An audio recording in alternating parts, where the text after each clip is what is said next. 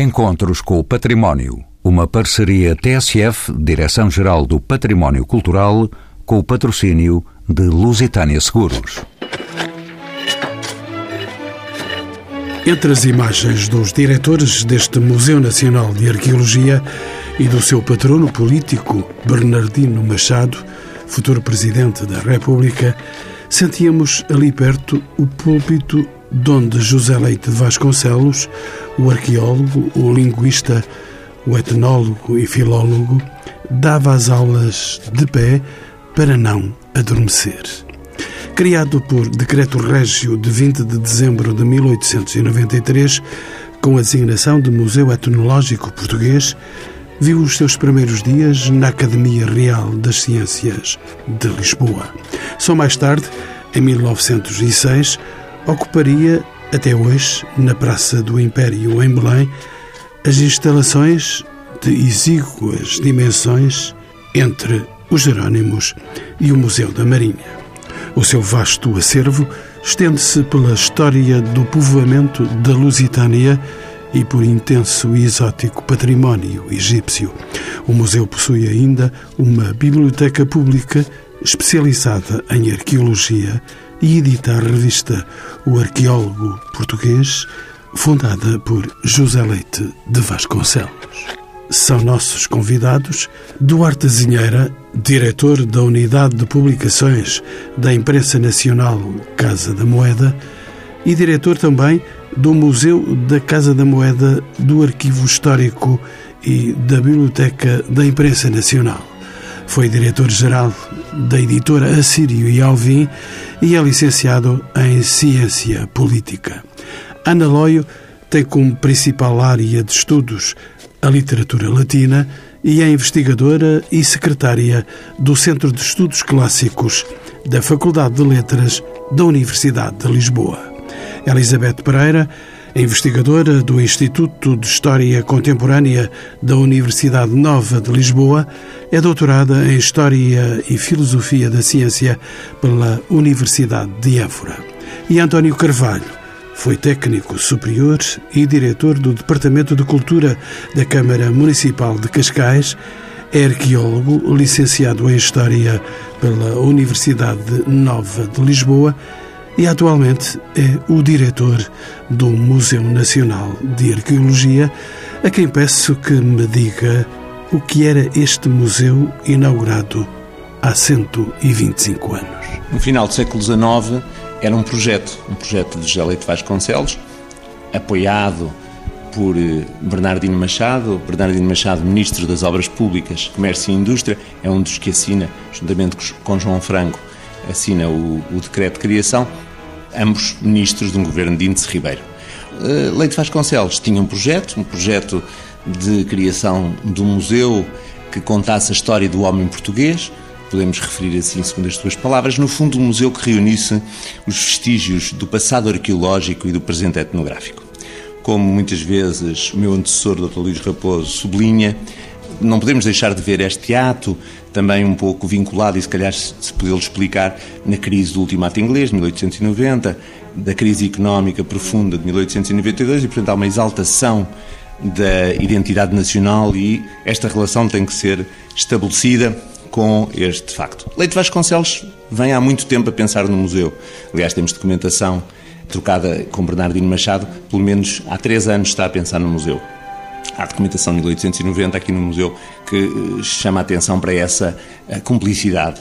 Vem a pensar no museu, eh, é um médico licenciado em Medicina, fica apenas um ano médico no Cadaval, é um etnógrafo fundamentalmente, um filólogo, ainda não é o arqueólogo, esse arqueólogo vem depois, e é um homem que está preocupado em reunir todo esse acervo gigantesco, no fundo, para criar um museu nacional, um museu que tivesse, como digo, essa componente. António Carvalho, como sabe a criação deste museu, estava a falar dessa criação notável, eh, muito deve à personalidade do seu fundador, e dele falou, José Leite de Vasconcelos.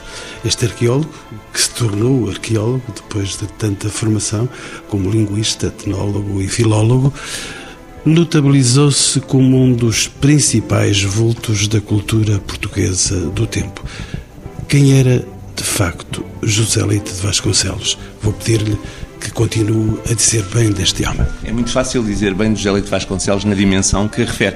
Aliás, no dia 1 de junho de 2013, quando o Expresso recolhe os 100 portugueses mais importantes do século XX, faz uma listagem, o Pedro Mexia é autor de um texto sobre José Leite Vasconcelos que tem chamada de capa. E, portanto, eh, exatamente por causa dessa questão da afirmação da identidade nacional, da, da criação de um museu que ilustrasse tudo isso. Leite Vasconcelos é um homem de muitos interesses. Nasceu na Ucânia, na Beira e forma-se no Porto, em medicina, como há pouco referi, é um homem de muitos interesses.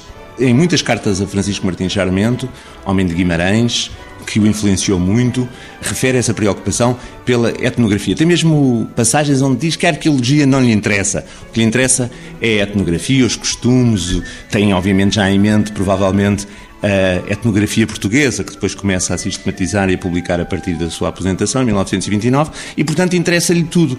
É um homem que está a juntar Portugal folha a folha todas as folhas. Portanto, neste museu, nas coleções deste museu, há papelinhos sobre tudo, no legado de Leite Vasconcelos, e há peças que ilustram diferentes momentos, diferentes cronologias do, da ocupação humana do território português. Duarte Azinheira, bem-vindo aos Encontros com o Património. Como é do seu conhecimento, a Fundação do Museu Nacional de Arqueologia está, de certo modo, ligada à publicação do arqueólogo português, na realidade, um dos pilares do projeto de José Leite de Vasconcelos. Como sabe, data desse período a ligação entre o Museu de Arqueologia e a Imprensa Nacional Casa da Moeda. Como diretor da Casa da Moeda, como vê esta proximidade deste museu com a Casa da Moeda? Bom, é, é, de facto verdade que eu sou diretor do Museu da Casa da Moeda, mas eu acho que a dimensão que interessa mais para aqui é o de, é o de ser diretor de publicações da Imprensa Nacional Casa da Moeda, é, é, de ser o diretor da Imprensa Nacional. Bom, a Imprensa Nacional é desde sempre a editora de Leite Vasconcelos, o arqueólogo português, como diz, eh, começa precisamente a ser eh, publicado na, na Imprensa Nacional. Ainda a Imprensa Nacional era só a Imprensa Nacional, porque até só em 1972, durante o período marcelismo é que esta realidade que nós conhecemos hoje como Imprensa Nacional Casa da Moeda toma forma. Eh, até 72 existiam duas empresas, a Imprensa Nacional e a Casa da Moeda. A Imprensa Nacional, que comemora precisamente este ano 250 anos de atividade contínua, exatamente o dobro do Museu Nacional de Arqueologia, 24 eh, de dezembro de 1768, é, é a data de constituição, uma data horrível para comemorar qualquer coisa, 24 de dezembro, para comemorar qualquer coisa que não o Natal, bem entender. E a Casa da Moeda, que é, é outra parte e que é o mais antigo estabelecimento industrial português. A Casa da Moeda trabalha continuamente desde o final do século XIII. Eh, é, portanto, uma instituição eh, singular esta, que tem um papel especial na, intervenção cultural portuguesa, uma vez que tem no seu estatuto uma menção específica de promoção da, da língua e da cultura portuguesas. Claro que pelos seus antecedentes, claro que por ser a editora de Leite Vasconcelos, a quem, aliás, Leite Vasconcelos deixou os seus direitos, claro que por ser a, a editora onde o arqueólogo português começa a ser publicado, mas também por causa deste papel singular que tem na cultura portuguesa e na edição portuguesa, não pode naturalmente deixar de ser parceira daquele museu que reúne o maior número de todos os tesouros nacionais portugueses, que é o Museu Nacional de Arqueologia. Duarte Azinheira, primeira ainda consigo para observar que a obra de Leite Vasconcelos continua a ser acarinhada pela imprensa nacional Casa da Moeda, como acaba de referir com o exemplo da obra As Religiões da Lusitânia a serem integradas no plano editorial que celebra a viagem de Vasco da Gama à Índia. Qual é, afinal, a importância deste autor e da sua obra? Tanto falamos nós de José Leite de Vasconcelos. Sim, como o António já disse, referindo-se a essa lista dos 100 portugueses mais, mais influentes de todos os tempos, onde Leite Vasconcelos tem um lugar indiscutível, sendo a imprensa nacional uma editora que tem sobretudo um papel de salvaguarda patrimonial. Portanto, no limite, o que quer dizer que cabe à imprensa garantir que um conjunto de textos que são fundamentais para a língua e cultura portuguesas estão disponíveis em Portugal, eh, nas diversas geografias onde o português se fala e também, e não menos importante, aliás, cada vez mais importante, nos diversos países onde o português português se ensina sob tutela do Estado português e são hoje quase, são hoje cerca de 90 países. Naturalmente, Leite Vasconcelos pertence, sem nenhuma dúvida, ao que é o cânon fundamental da literatura portuguesa. E, portanto, uma ampla parte da sua obra está disponível, mas nós temos, aliás, em curso, um plano de reedição de toda a obra de Leite Vasconcelos. Nós, a partir do próximo ano, vamos reeditar com outro design, com outros formatos, com outros materiais, para se poder chegar a um público distinto e, e, e para a imprensa nacional poder cumprir convenientemente a sua missão. Bons propósitos, Elizabeth Pereira, bem-vinda também aos Encontros com o Património. Como se sabe, as coleções arqueológicas que integram este museu são devedoras das ações e das práticas de indivíduos que, no final do século XIX, estudaram materiais arqueológicos, identificaram e promoveram escavações às suas próprias custas. Quem eram estas personalidades que ainda hoje permanecem na sombra? Tal como José Leite Vasconcelos se interessou pela arqueologia, pelo passado do seu país, também um conjunto de indivíduos uh, espalhados pelo nosso território, pelo nosso país, se interessaram pelo conhecimento da, da, história da sua localidade e também do país onde, onde viviam. E, nesse sentido, começaram a procurar os objetos antigos que surgiam nas suas uh, propriedades, por vezes, e começaram a estudá-los, a procurar entendê-los. E, portanto, estamos a falar uh, de um conjunto de, de pessoas que poderiam ser proprietários, mas que poderiam ser também padres, podiam ser juízes, advogados, médicos, bastantes médicos, engenheiros. Eram pessoas com diversas profissões que usavam os recursos profissionais que tinham, portanto, os conhecimentos que tinham adquirido nas suas aprendizagens e colocavam esse, esses conhecimentos ao serviço do conhecimento da história. E neste caso também do conhecimento da arqueologia e da institucionalização da própria arqueologia em Portugal. Portanto, estamos a falar realmente de um conjunto de personalidades que se interessaram pelo passado do território e que deram também o seu contributo para esse conhecimento. E essas pessoas integram também a identidade do, do Museu Nacional de Arqueologia. Mais uma presença neste programa. Ana Loio, bem-vinda também uma investigadora do Centro de Estudos Clássicos da Faculdade de Letras de Lisboa.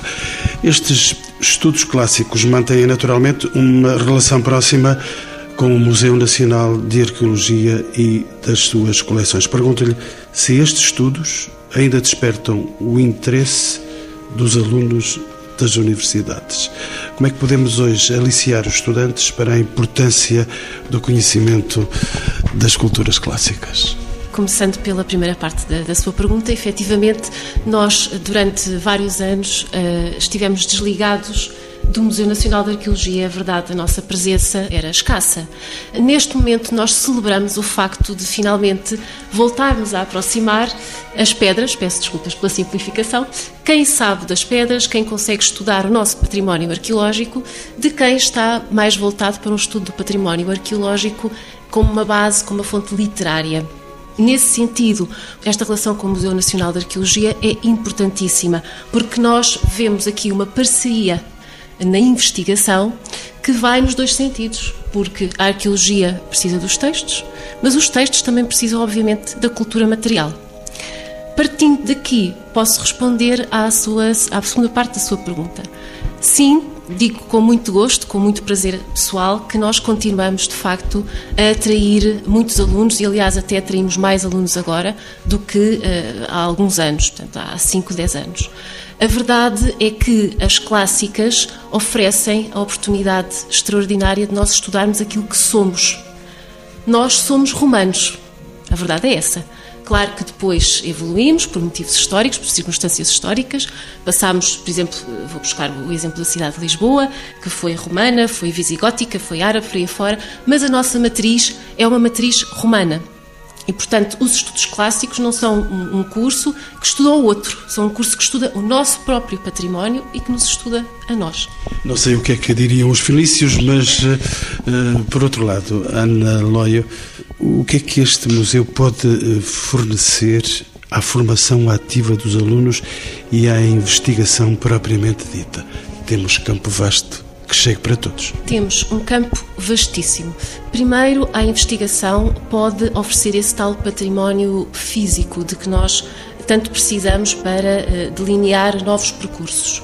Em primeiro lugar, Uh, oferece, como disse, essa parceria de investigação por oferecer este património material que faz falta aos nossos estudos mais imateriais. Em segundo lugar, mas também com bastante importância, é também uma plataforma para a comunicação de ciência Isto é, hoje em dia é fundamental que a investigação saia das salas de aulas e saia dos artigos e das revistas especializadas. Nós precisamos de passar ao público aquilo que nós descobrimos sobre o nosso património, precisamente sobre aquilo que somos. E o museu, nesse sentido, é, é uma plataforma importantíssima também para divulgação. Elizabeth Pereira, volto a si, na sua condição de doutorada em História das Ciências, concordará que, hum, no caso, e neste caso, a história dos objetos incorporados em museus é muito pouco conhecida. No caso do Museu Etnológico Português, o antecedente do atual Museu Nacional de Arqueologia, como é que foram efetuadas as primeiras incorporações? As primeiras incorporações, portanto, uma vez eh, instituído o Museu Nacional de Arqueologia, em 1893, as primeiras incorporações de, de, objetos foram feitas através de aquisições, aquisições de coleções como a coleção que pertenceu ao antigo Museu Arqueológico do Algarve, de Estácio da Veiga, foi a primeira incorporação deste museu juntamente com a própria coleção do José Leite Vasconcelos. E a partir desse momento José Leite Vasconcelos vai, podemos dizer assim, montar uma estratégia para enriquecer este museu. E essa estratégia estava ligada ao conhecimento das práticas de colecionismo particular que existiam espalhadas pelo território. José Leite Vasconcelos conhecia muito bem o movimento do colecionismo particular, ele próprio tinha sido um colecionador ainda enquanto médico e, e portanto ele vai montar uma estratégia para se aproximar destes colecionadores particulares e para poder incorporar objetos que representassem realmente o homem português. Vai ao encontro de proprietários, vai ao encontro dos colecionadores, vai estabelecer contactos com informadores espalhados pelo território, pessoas interessadas em arqueologia, os próprios padres que eram fundamentais, que tinham uma ligação muito próxima das comunidades e que tinham a confiança das comunidades e, e conheciam muito bem o território, tal como os proprietários. E conhecendo muito bem o território, é muito fácil identificar estruturas arqueológicas, é muito fácil identificar os objetos arqueológicos e, e, portanto, é essa estratégia de aproximação das personalidades que em Portugal conheciam e se interessavam pelas antiguidades. E, portanto, depois, a, a partir desses contactos, José Leite Vasconcelos vai beneficiar de inúmeras ofertas, vai também, durante as suas deslocações aos às diversas localidades onde tinha conhecimento, onde sabia que existiam estruturas ou coleções, vai tentar comprar coleções, vai comprar objetos e, portanto, é assim que este museu cresce e que beneficia realmente destas práticas que existiam espalhadas pelo território. António Carvalho, o diretor e, por isso, o conhecedor de todos os cantos desta imensa casa, uma das exposições permanentes que continua a despertar a curiosidade dos visitantes é a das antiguidades egípcias. Qual é a origem ou origens desta coleção? Como é que se explica o fascínio de quem aqui vem? É a miragem das pirâmides que está por aí de trás? Eh, se me permite, antes de começar a responder a essa importantíssima questão, só completar algo que a Elizabeth referiu, mencionando também que nesse Leite Vasconcelos colecionador já há projetos para o museu, ou seja, a coleção do endovélico é uma coleção que ele reúne antes de haver museu, mas que aí não é já o colecionador, há a dimensão, é o proto-museu, é o proto-museu que está a chegar, o museu está quase a chegar e, portanto, a coleção da Sociedade Arqueológica Lusitana. Relativamente ao que me pergunta, claro que estamos a falar de uma coleção a maior coleção de antiguidades egípcias que existe em Portugal, mais de 500 objetos e ainda por cima que ilustram muitos períodos da história da ocupação humana do Egito. Não me diga que a sedução vem pelas múmias do Egito. São múmias humanas e de animais, também por isso, naturalmente, e por isso nós temos as, as escolas a visitar constantemente a nossa coleção. De qualquer forma, gostaria de dizer que essa grande panóplia de objetos que ilustram essas várias fases da história do Egito Antigo permitem, desde a pré-história até a fase ptolomaica, até a fase copta, permitem que naturalmente, qualquer intervenção pedagógica, científica, se possa fazer com a coleção de fundo.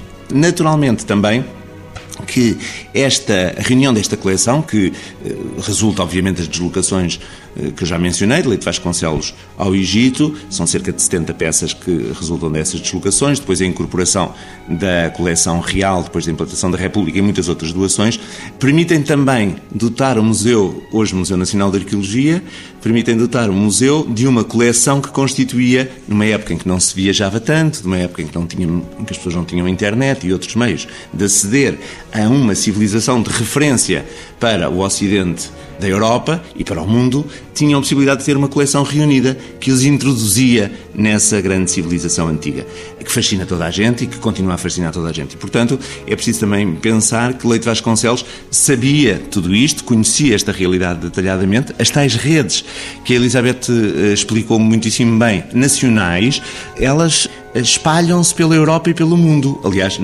a própria Elizabeth estudou isso.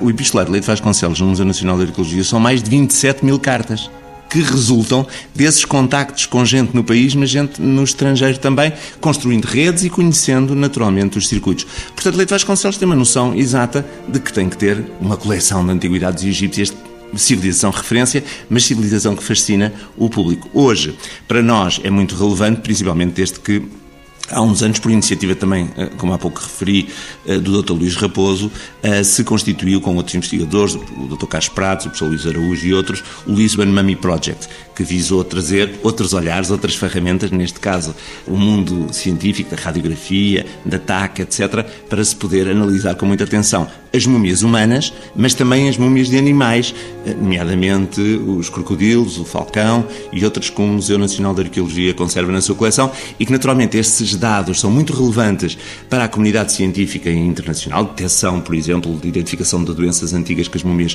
uh, pode, conservam, etc. Mas também fascinam esses resultados, a aplicação de novas ferramentas, novas tecnologias, novos olhares, nova informação, fascinam muito o público que visita a nossa coleção e a exposição permanente e que pode observar esses resultados. E fico a saber que nesse tempo não se escreviam só cartas de amor, nem cartas às múmias.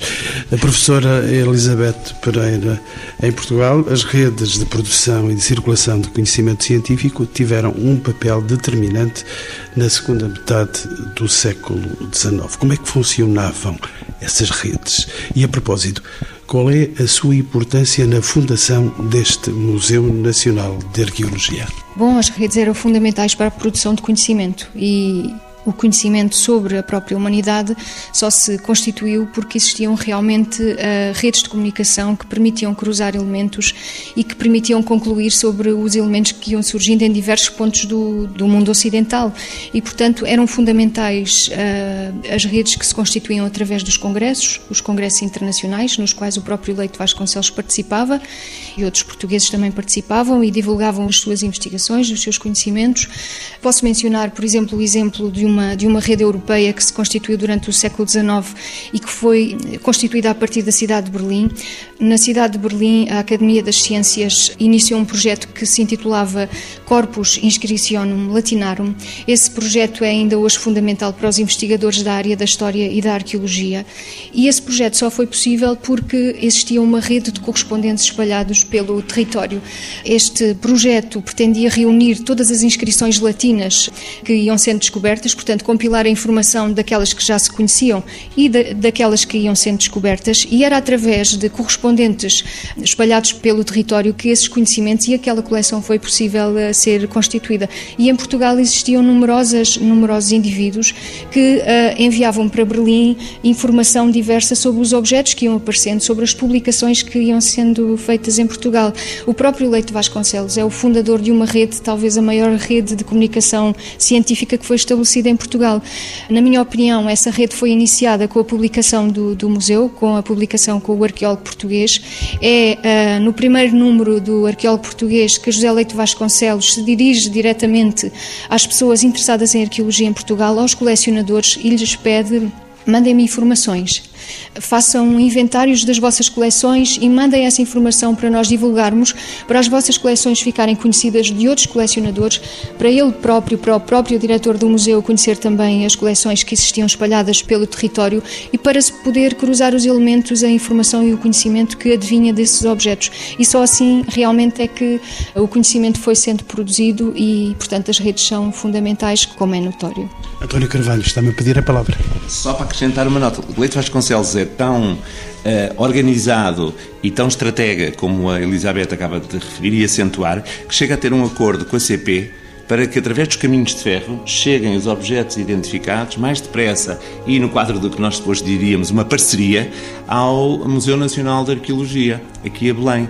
Portanto, tendo a CP como aliado para o transporte, em boas condições, naturalmente, e gratuito, desse, desses bens que aparecem um pouco por todo lado e que são enviados ao cuidado do museu e ao cuidado do seu diretor para o museu. António Carvalho, deixe-me agora saber eh, da Ana Loio se o recente projeto Aquiles na Educação da Antiguidade Tardia, em parceria eh, com este Museu de Arqueologia, foi reconhecido pela FCT, a Fundação para a Ciência e Tecnologia.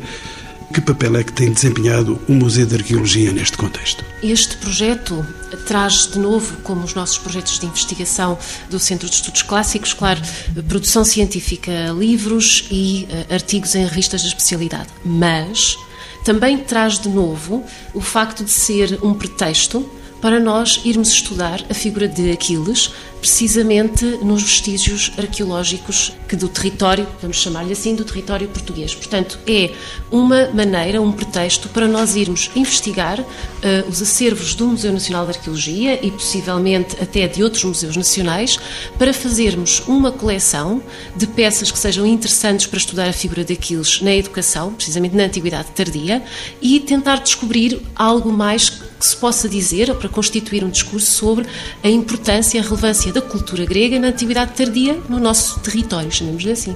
Duarte da Senheira, já volto à sua porta, mas deixe-me passar ali por uma porta que está aí ao seu lado, onde está o António Carvalho. António, o que é que ainda não foi dito? A casa inicial deste museu não começou aqui, mas sim na Academia das Ciências de Lisboa. A partir de que data é que o Museu Nacional de Arqueologia se instala definitivamente nos Jerónimos? E que edifício era este antes da sua adaptação a museu?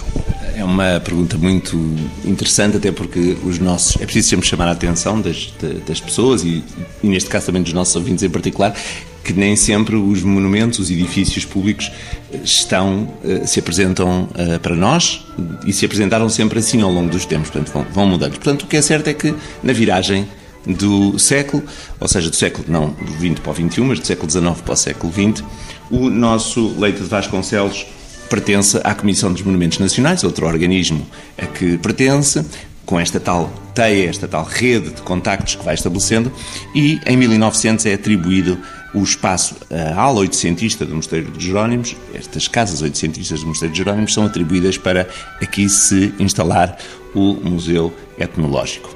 Ora, acontece que demora seis anos a coleção começa a ser instalada em 1903 e no dia 22 de abril de 1906, um domingo, por ocasião, havia em Lisboa um congresso médico da especialidade, assim, assim temos essa informação, abre ao público o Museu Nacional de Arqueologia, na altura o Museu Etnológico Português, abre ao público eh, aqui neste espaço, obviamente eh, não em toda a área que hoje ocupa, por exemplo, o edifício só foi terminado no, na década de 30 porque havia um vazio a meio do edifício resultante da queda de uma torre, mas enfim, isso é outra história. O que é certo é que o museu se foi expandindo e ocupa, digamos, toda esta fachada sul do complexo do Mosteiro de Jerónimos, entre as torretas que enquadram toda esta fachada. O resto do chão e o primeiro andar, partilhando um espaço de entrada numa das pontas com o Museu, o atual Museu de Marinha. O que é certo é que Leite Vasconcelos eh, diz, deram-me umas instalações boas, uma casa boa, com boas mobílias para instalar o museu. Deixa a sua própria impressão. E o museu cresce, cresce muito obviamente aqui com esse plano, com essa rede, que Elizabeth muito bem descreveu, mas com depois um plano. As escavações vão pulsando um pouco por todo o país, direta ou indiretamente, sob o chapéu do museu, para, por um lado, alimentar as coleções, por outro lado, alimentar também aquilo que é necessário para as publicações. Ainda está, Leite Vasconcelos ainda está a publicar os três volumes das Religiões da Lusitânia, o último que é publicado em 1913, e aquilo que foi referido, a publicação do arqueólogo português, a partir de 1895, dota ao museu de uma, de uma revista, também ela nacional, para a circulação internacional e para uma coisa muito moderna que Leite Vasconcelos refere logo ao princípio, para termos informação, por um lado, mas por outro lado, para o intercâmbio, para que se possa, a partir daí também, ter uma, como nós hoje diríamos, ter um intercâmbio de publicações para alimentar a própria biblioteca do museu. Tudo isto faz parte da mesma constelação que Leite de Vasconcelos desenha e onde tudo faz sentido. António Carvalho, deixe-me só e aproveitar a sua palavra para fazer e colocar mais uma questão, enquanto deixo em paciência uh, Duarte Azinheira, que está aqui à espera de entrar na conversa. Deixe-me só uh, perguntar-lhe a correr e, e, não quero que me demore na resposta, se me faz esse favor. O turismo também entrou por aqui dentro. Há, há momentos estava-me a dizer, eles estão por aí, eles andam por aí. Quem é que são, afinal, os públicos que vêm aqui? Aqueles que correm ali para o lado em grandes filas para os Jerónimos? Todos. O Museu Nacional de Arqueologia é, no presente momento, o quarto museu mais visitado da Direção-Geral do Património Cultural. E tem, obviamente, está na sala de recepções da cidade de Lisboa. Eh, obviamente, este é um espaço privilegiado, podemos tratá-lo assim com este, com este epíteto. Recebe, obviamente, esses eh, turistas, muitos, que vêm naturalmente a este espaço. Claro, e, e recebe-os, recebe-os, e neste momento nós poderíamos, se eu não quero tomar tempo, muito tempo, mas podia falar dos franceses que crescem em número e atenção ao museu, de outras nacionalidades que começam a estar presentes nesta nossa estatística de, de visitantes, mas eu gostaria de falar de uma dimensão de visitantes, de utilizadores e uma dimensão maior, que no fundo é trabalhar com os nossos públicos, aqueles públicos que nós temos que formar, o público, a comunidade de investigação que nós temos que servir, o público das escolas que nós temos que uh, tratar através do serviço educativo educativo e preparar as visitas para eles através do serviço educativo e o nosso público nacional que vem repetidamente ao museu. Ou seja, nós trabalhamos também com uma vasta eh, panóplia de públicos. Gostaria, por exemplo, de referir, que parece muito importante até estando aqui perante eh, uma audiência atenta, que dá atenção a estes aspectos, o Museu guarda espólio de 3.162 sítios arqueológicos. É o país todo está representado aqui. Os, todos os distritos estão representados, a maioria de conselhos, exceto o distrito de Aveiro, só para termos uma ideia. O, o museu tem, obviamente, um dever de uh, comunicar essas coleções e estabelecer relações com todos estes pontos de interesse no país, com os públicos desses, desses pontos, como é o caso agora da exposição de Bolé. Portanto, não basta apenas captar turistas ou receber turistas, ou receber bem e com atenção esses que andam por aí, muitos, e que estão aqui, obviamente, neste espaço da Praça do Império. António Carvalho, como sabe vender bem a sua casa? Deixe-me, entretanto, fazer entrar Duarte Azinheira um nome público conhecido da Síria e Alvim e o diretor da Unidade de Publicações da Imprensa Nacional Casa da Moeda. Reconduzo esse seu trabalho que faz. A imprensa nacional celebra também um aniversário redondo. Já o disse aqui, 250 anos, não são só 125, são 250 anos. Falamos de duas instituições centenárias que dialogam, interagem, pergunto. É de facto assim? Na sua opinião, e nestes tempos, qual é a adesão dos mais novos ao universo dos livros e da arqueologia? Não é uma pergunta fácil essa. Bom, mas vamos ver. Em todo o caso, em relação aos mais novos, há alguns céticos que acham que os mais novos não leem, não se interessam por livros e, sobretudo, quando os mais novos são esses tão mais novos que são já nativos digitais e que por isso se ligam um pouco ao papel. Em todo o caso, eu acho que esses mais céticos se devem desenganar, porque os estudos, aliás, estudos muito, muito recentes, evidenciam em relação, por exemplo, às tecnologias e ao livro digital, que, por um lado, as próprias vendas do livro digital parecem estar a tocar no teto desde 2015, e estamos a falar a nível mundial, desde 2015, momento em que o livro digital atingiu as vendas mais altas, tem havido um decréscimo de vendas a nível mundial desde esse ano para cá que foi uma coisa que nunca aconteceu com o livro em papel. Sabe que o livro em papel, e não, não estamos naturalmente a falar em Portugal, estamos a falar no mercado em termos mundiais. O livro em papel, no ano N nunca vendeu menos do que no ano N-1, ou seja, nunca houve decréscimo nenhum da venda de livros em papel de um ano para o outro. Nem com a invasão das novas tecnologias? Nem com a invasão das novas tecnologias. E, inclusive, é no caso do livro, do livro digital, os estudos demonstram mesmo, e há estudos muito recentes, que demonstram que, por exemplo, jovens e jovens nativos digitais, colocados perante um exercício relativamente simples, que é ler um texto de complexidade média e depois fazerem uma síntese do texto, fazerem um resumo, obtêm resultados muito mais, de muito melhor qualidade quando a leitura é feita com o livro em papel do que com o mesmo livro feito uh, de, num suporte digital. Portanto, de facto, as notícias sobre a morte do livro parecem ser francamente exageradas. Claro que a imprensa tem uma preocupação muito grande com a questão dos novos públicos e essa até é uma preocupação relativamente recente na oferta editorial da imprensa. A imprensa, tipicamente, nos últimos, nos últimos anos, nas últimas décadas, preocupava-se sobretudo com o público culto e com o público universitário, uh, fazendo edições críticas dos autores portugueses, ensaios de natureza universitária, teses de habilitação académica. Hoje, o, o perfil da, da, da, oferta editorial da imprensa alterou-se um pouco. Claro que uh, o compromisso com os autores clássicos uh, portugueses se mantém, a imprensa mantém ativas as edições críticas de Essa, de Camilo, de Pessoa e de Garrett. E a questão das edições críticas é muito, muito, muito importante. Explicando para o nosso público de uma forma mais simples, o que nós pretendemos com as edições críticas é restituir, tanto quanto é possível, o texto editado àquela que era a expressão original, a vontade original do seu autor. E isso, do ponto de vista cultural, tem um significado semelhante a restaurar a fachada de uma catedral gótica, embora do ponto de vista plástico seja bem menos espetacular. Mas eh, em termos culturais o que estamos a falar é da mesma coisa. Portanto, este coração da atividade editorial da imprensa mantém-se. Mas a imprensa tem, por exemplo, hoje coleções infantis juvenis. Tem, por exemplo, uma coleção que se chama Grandes Vidas Portuguesas, que é uma coleção de biografias, uma coleção ilustrada. Os livros estão, aliás, todos já neste momento no Plano Nacional de Leitura e que tentam apresentar aos jovens e às crianças vidas portuguesas exemplares, sejam elas vidas de escritores, de aventureiros, de músicos, de políticos, mas vidas que devem ser entendidas como uma referência.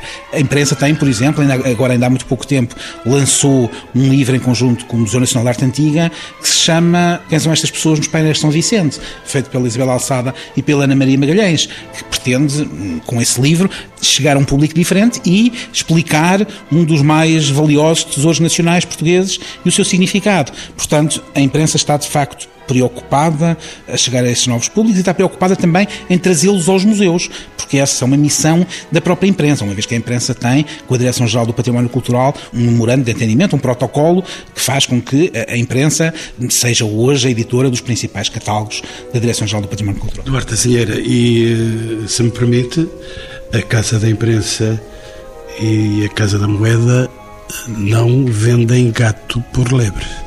Não, eu acho, eu acho que não vendem de todo gatos por lebre. A imprensa, como qualquer editora séria, e quando falamos de editora séria, falamos de editoras de referência mundial, tem o seu conselho de leitura, tem um conselho editorial de altíssima categoria, que era tradicionalmente formado, formado sobretudo por académicos. Hoje é um conselho mais diverso, que tem metade de académicos, metade não académicos, mas todas as pessoas, pessoas indiscutíveis do mundo da cultura e dos livros em Portugal. E eh, estes planos editoriais, não quer dizer que isso aconteça com todos os títulos, mas no global, as coleções e os planos editoriais são sempre objeto de discussão no Conselho Editorial, que é, aliás, um órgão estatutário da empresa de consulta da própria empresa para a definição da política editorial. E agora, últimas perguntas para os meus quatro excelentes convidados. Começo por si. Eh, Elizabeth Pereira, investigadora doutorada do Instituto de História Contemporânea da Universidade Nova de Lisboa. Qual poderá ser o papel deste Museu de Arqueologia nos nossos dias e se a pergunta pode chegar ao tamanho do mundo no futuro? O papel do Museu Nacional de Arqueologia é muito importante. O museu tem um grande papel e um papel fundamental na divulgação da ciência que é produzida, do conhecimento que é produzido e, portanto, cabe-lhe a tarefa de chegar eh, ao público em geral. Penso que neste museu tem sido feito, e já tive a oportunidade de, de dizer publicamente também e ao Dr. António Carvalho que admiro muito um trabalho que tem sido feito num, neste museu que é o investimento que tem sido feito na documentação das coleções e se nós procurarmos informação sobre os objetos que estão uh, depositados neste museu nós encontramos no, no inventário disponível através do Matriznet informação muito interessante sobre o percurso dos objetos e é através deste historial que nós percebemos que os objetos não entram diretamente, eles não, não aparecem no sítio arqueológico arqueológico e não chegam depois de uma forma direta ao museu. Eles têm um percurso, assumem vários significados, assumem vários valores consoante as personalidades e os mundos em que, em que são inseridos. E essas histórias, eu acho que são, elas estão registadas. Uh, se nós investigarmos, e essa é uma tendência que agora se verifica na, nos estudos de museus, de museologia e em vários países do mundo ocidental, que é valorizar as biografias dos objetos. E estas biografias mostram ao público que a ciência que é produzida não é apenas produzida pelo grande cientista e pelas figuras uh, principais, mas dependem também das pessoas comuns que descobrem os objetos nos campos e, e, que são eles que depois levam estes objetos e também o seu próprio, é o, é o seu conhecimento empírico dos campos que conduz ao conhecimento. Ana Loio eh, anda pela área da literatura latina, comissariou com António Carvalho, Carlos Fabião e Catarina Viegas a exposição A Lusitânia dos Flávios. Na sua opinião, este museu vai ser capaz de se transcender para atrair as novas gerações? Absolutamente. Estou convicta de que o fará. E falo-á certamente na sequência deste projeto Cruzando Mundos cruzando, como nós fizemos na Lusitânia dos Flávios, o mundo da arqueologia com o mundo da, da poesia. Posso dizer que na altura, portanto, a nossa ideia foi literalmente tornar visíveis as palavras, transformar a poesia de Estácio, que é uma poesia completamente desconhecida, num mundo material, em ilustração de um mundo material. Eu não estou a dizer isto do ponto de vista filosófico, é, é literalmente uma ilustração uh, daquelas palavras.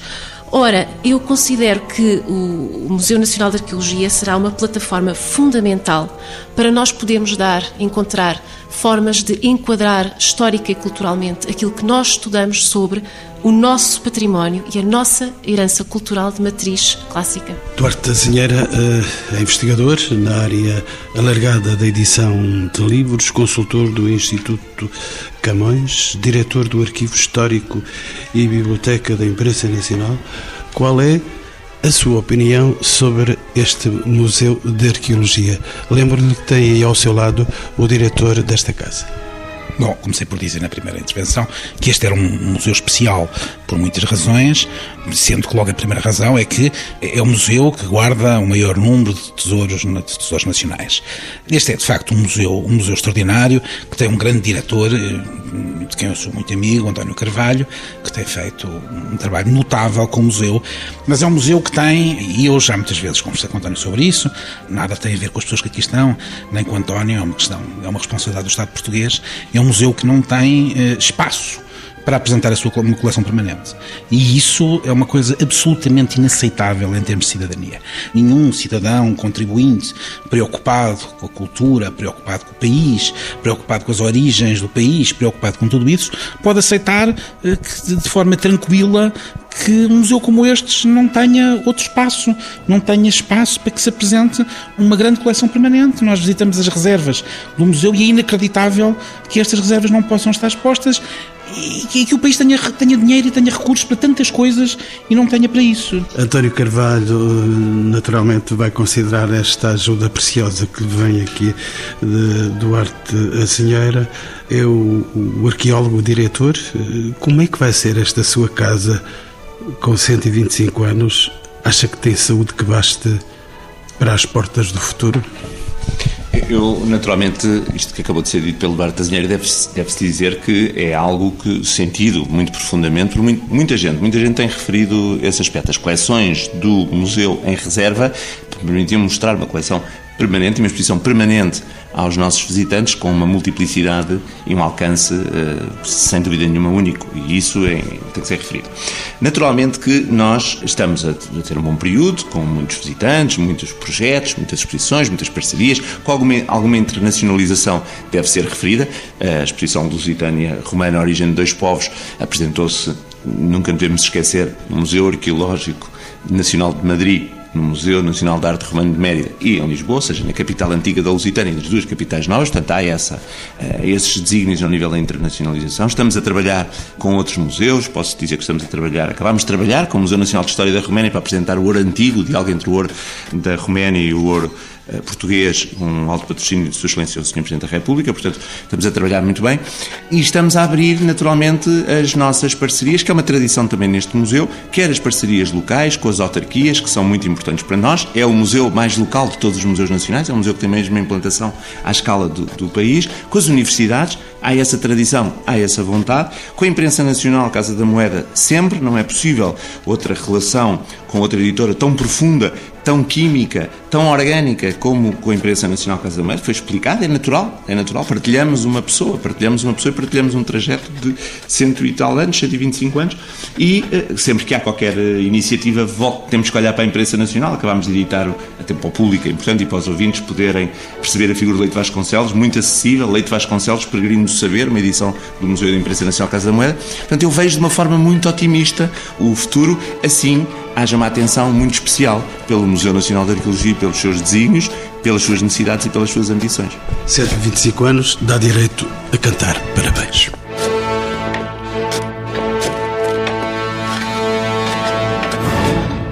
Encontros com o Património. Uma parceria TSF, Direção-Geral do Património Cultural, com o patrocínio de Lusitânia Seguros.